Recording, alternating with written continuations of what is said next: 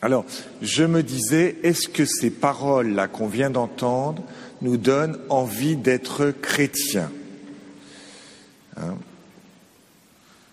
Celui qui aime son père ou sa mère plus que moi n'est pas digne de moi. Celui qui ne prend pas sa croix ne me suit pas, n'est pas digne de moi. Est-ce que ça m'attire ou pas On a dit merci Seigneur.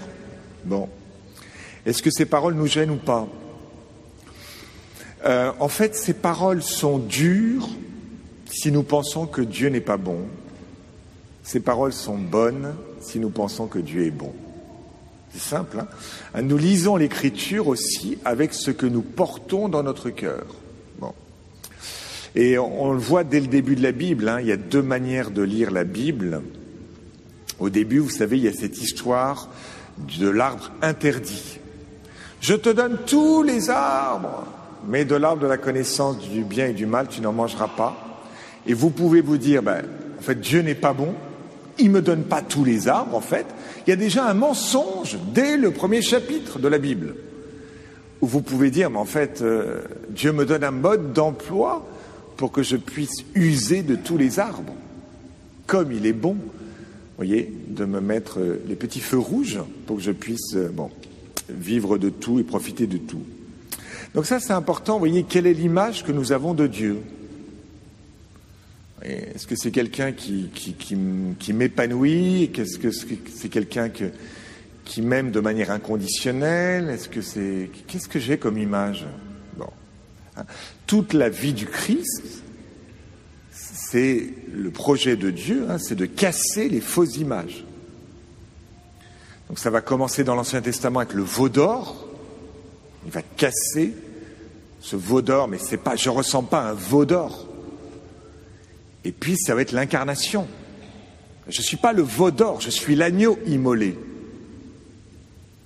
Et donc il va passer 30 ans, 33 ans pour qu'on ait en fait la véritable image de Dieu, Christ crucifié. Je n'ai rien voulu savoir parmi vous que Christ crucifié. Donc quelle est l'image que j'ai? Alors si j'ai une vision erronée de Dieu, je vais me dire ceci. Alors celui qui aime son père, sa mère, son fils ou sa fille plus que moi n'est pas digne de moi. Ah oui, c'est ça, il faut euh, aimer Dieu plus que toute chose. Donc, euh, vous voyez, pour des parents, c'est oh, pourvu que mon fils, ma fille ne soit pas prêtre ou religieuse. Ça, c'est terrible. Vous voyez, Dieu va me voler mon enfant. En plus, c'est mon fils ou ma fille unique. Je n'aurai pas de descendance. Bon. Euh, celui qui ne prend pas sa croix et ne me suit pas n'est pas digne de moi. Donc, quand vous avez une vision tordue de Dieu, vous dites il faut souffrir. Celui qui ne prend pas sa croix n'est pas digne de moi, il faut souffrir. Pas du tout. Euh, la croix n'a pas été le choix de Jésus. La croix a été la conséquence des choix de Jésus. Hein? La croix n'a pas été le choix de Jésus. Jésus ne dit pas Ah ben tiens, pour m'épanouir, je vais prendre la croix. Non. Je vais mourir, c'est vraiment ce que j'aspire. Non. Le grand désir, c'est d'annoncer, de faire monter l'humanité vers le Père, de manger cette Pâque, c'est-à-dire de sortir de l'eau, mais avec l'humanité tout entière pour aller vers le Père. Et la conséquence de cette sortie, de cette Pâque, c'est que ce jour-là, en fait, l'agneau, ça va être toi. Ce n'est pas le désir de Jésus de souffrir. Le désir, c'est d'aimer jusqu'au bout. Et je suis prêt à en payer le prix c'est la croix. Vous voyez? Alors, par contre, si on pense que Dieu est bon, comment on lit ces paroles? On les lit différemment.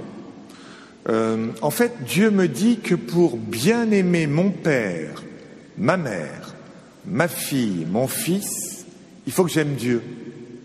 C'est que ce n'est pas concurrent. Si tu veux vraiment aimer l'autre, il faut que tu aimes Dieu. Aimer Dieu, c'est n'est pas du rituel. Hein. Parce qu'il y en a, ils aiment Dieu, mais de manière ritualiste. C'est-à-dire qu'ils vont à la messe, et puis, je euh, je sais pas quoi, ils font une petite prière. Ça, c'est pas aimer Dieu, ça. Hein.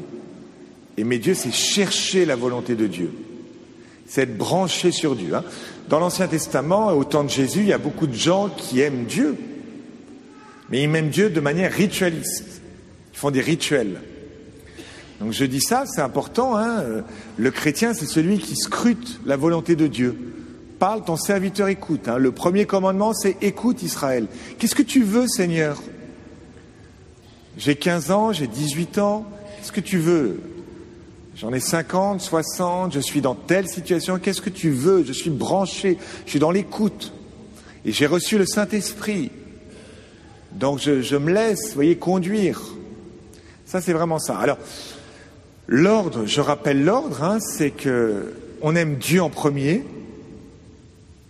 ensuite soi-même, ensuite son conjoint, si on est marié, hein, euh, ensuite euh, ses enfants, et ensuite euh, les autres, ses amis. Ça va? Donc on aime Dieu en premier. Dieu en premier, c'est pas moi en premier, c'est Dieu. En étant branché. Ensuite moi-même. De quoi j'ai besoin? Il faut prendre soin de soi, de soi-même. Hein. Il y a des gens qui se défoncent pour les autres, et en fait, euh, ils prennent pas soin d'eux, donc ils arrivent épuisés. Alors épuisés, euh, vous, avez, des prêtres épuisés, en, burn-out, euh, des célibataires épuisés, tout le monde. C'est des gens souvent généreux, mais qui font passer l'autre avant eux-mêmes. Moi, de quoi j'ai besoin pour grandir, pour être plus humain, plus homme, plus femme, pour avoir plus de paix, de quoi j'ai besoin? Est-ce que je sais m'écouter Savoir écouter Dieu, c'est une chose. Savoir s'écouter soi-même, c'est une autre. Et quand les gens ne savent pas s'écouter eux-mêmes, je ne sais pas d'ailleurs s'ils savent vraiment écouter Dieu d'ailleurs. Et ensuite, il y a euh, son conjoint. Je dis ça parce que parfois, on met les enfants avant le conjoint. C'est assez facile, vous voyez, c'est pas un jugement, hein. Parfois sur le téléphone, c'est bizarre, mais la, photo de mon mari, je l'ai enlevée et j'ai mis la photo de mes enfants. Bon, mais c'est pas forcément, vous voyez, faut pas, il n'y a pas de règle, hein, faut pas non plus. Donc ça, le conjoint, c'est important parce que si les parents s'aiment, alors les enfants, ils vont être bien. Si les parents s'aiment pas, c'est plus difficile. Donc on ne perd pas de temps à travailler sur notre couple. Alors après, c'est à vous de voir, vous voyez, il y a des situations très différentes. Il y a parfois certains qui sont séparés, divorcés, etc. Bon. Mais de se dire, tiens, avec euh, mon conjoint, quel qu'il soit, euh, quelle est la juste relation que je dois avoir dans la situation réelle? Bon. Et puis après, c'est mes enfants, oui, c'est vrai, si j'en ai. Et puis après, c'est les autres. Voilà. Ça, va, ça Vous voyez? Dieu n'est pas un concurrent. Si vraiment on est bien dans cet ordre-là, on, met bien les choses en place, ça va se faire et, on va être attirant voilà, pour le monde. Alors, pareil, deuxième, vous voyez, si j'ai un regard euh, bienveillant sur la parole de Dieu, mais j'interprète différemment les choses. Celui qui ne prend pas sa croix et ne me suit pas n'est pas digne de moi. Ça ne veut pas dire qu'il faut souffrir pour euh, aimer Jésus. Ça veut dire que en fait, euh, tu as des épreuves. Tes épreuves, embarque-les avec Jésus. il y a des gens, au moment de l'épreuve, ils quittent. Ils quittent la foi, ils quittent. On le voit chez Pierre. Hein. Pierre, c'est celui qui, quand l'épreuve arrive, part. À partir du chapitre 8 de Saint Marc, il, s'en va. Dès que Jésus lui parle de la croix, il s'en va. Attends, moi, ce que j'aurais voulu, Pierre, c'est que tu sois avec moi sur le chemin du calvaire. Et tu n'étais pas là, il y a un autre Simon qui est arrivé, heureusement, mais tiens, il a le même prénom que toi, mais c'est toi que je voulais. Tu m'avais dit d'ailleurs que tu allais me suivre jusqu'au bout, là. Donc comment, vous voyez, ma souffrance, mon épreuve, ce que j'ai pas choisi, ce qui est délicat, comment je, je le mets dans mon histoire sainte.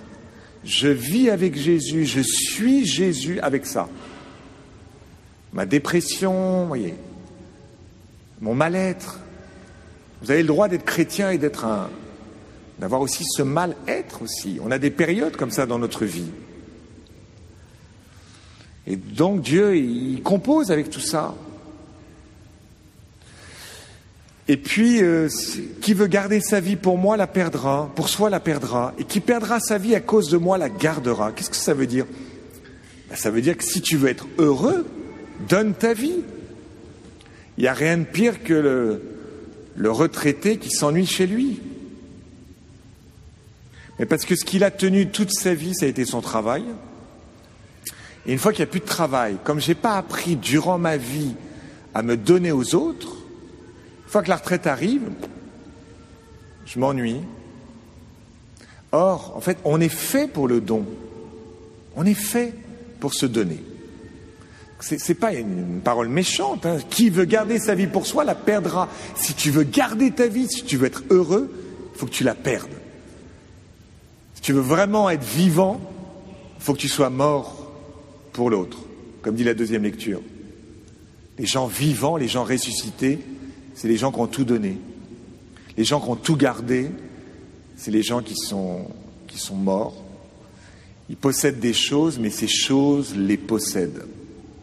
Ils deviennent momifiés par leurs biens qui n'ont pas été donnés. Voyez, alors on a comme illustration la première lecture cette femme qui accueille ce serviteur Élisée et qui a une fécondité.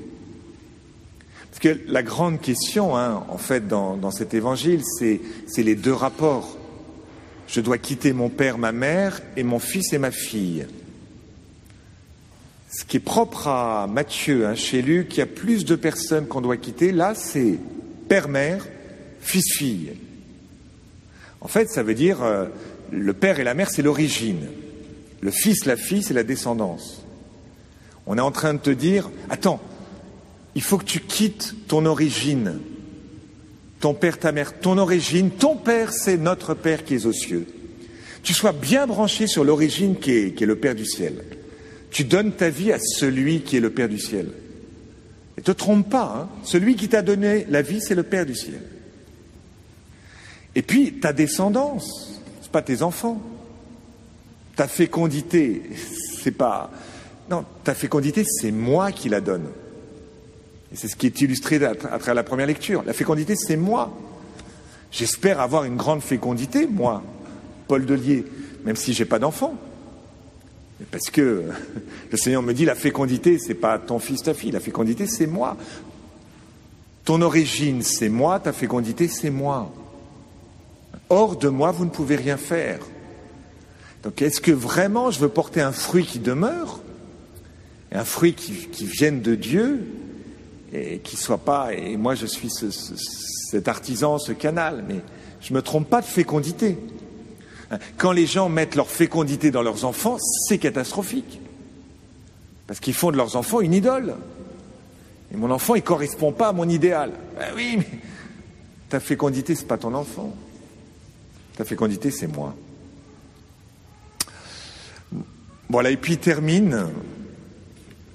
C'est beau cette parole. Hein. et celui qui donnera à boire même un simple verre d'eau fraîche à l'un de ses petits, en sa qualité de disciple, ne perdra pas sa récompense. Euh, ce qui est beau, c'est pas de donner un verre d'eau fraîche. Hein. Un verre d'eau fraîche, euh, ça coûte rien, euh, tout le monde est capable. C'est pas ça qui est beau.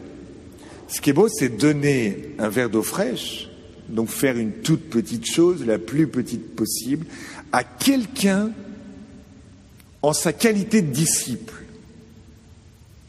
C'est-à-dire qu'en fait, tu vas te mouiller avec l'eau, l'eau, voilà. Tu vas offrir un verre d'eau à quelqu'un qui est disciple.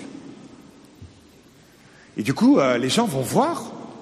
Ah, toi, euh, euh, tu causes avec lui. À toi, tu aimes, tu prends soin du chrétien. Et le fait de prendre soin là du, chrétien, ça veut dire que tu te mets en, lumière devant tout le monde. Ouais, moi je suis chrétien aussi d'une certaine manière, où, je reconnais que chez le chrétien il y a une valeur. donc Jésus c'est compliqué, mais je le vois pas, mais le chrétien, oui, et je vais l'aider le chrétien. C'est en sa qualité de disciple. Donc c'est comment je témoigne autour de moi que je suis chrétien. Et c'est sûr que si j'ai quitté père, mère, c'est-à-dire si j'ai quitté euh, euh, les critères humains de la réussite, fils, fille, si j'ai choisi que le Christ, pour moi vivre c'est le Christ, alors je suis libre. Ici je suis libre, eh bien je peux affirmer ma foi euh, de manière enfin, publique, sans être gêné. et offrir un verre d'eau ou plus, peu importe. Voilà, alors que le Seigneur nous montre, peut-être aujourd'hui, euh, vous voyez, euh, en, fait, c'est toujours pareil, c'est quelles sont les ruptures. Hein, Dieu veut pas être aimé, il veut être préféré. Donc qu'est-ce que ça voudrait dire cette préférence pour moi qui va pas m'ennuyer, qui va pas m'enfermer, qui est une libération? Est-ce que j'en ai conscience que Dieu me, libère? Qu'est-ce que signifierait pour moi là, vous voyez, dans les jours qui suivent cette semaine, de marquer cette préférence? Ça, ça peut être un affichage public de ma foi en donnant un verre d'eau. Ça peut être une rupture, ça peut être autre chose.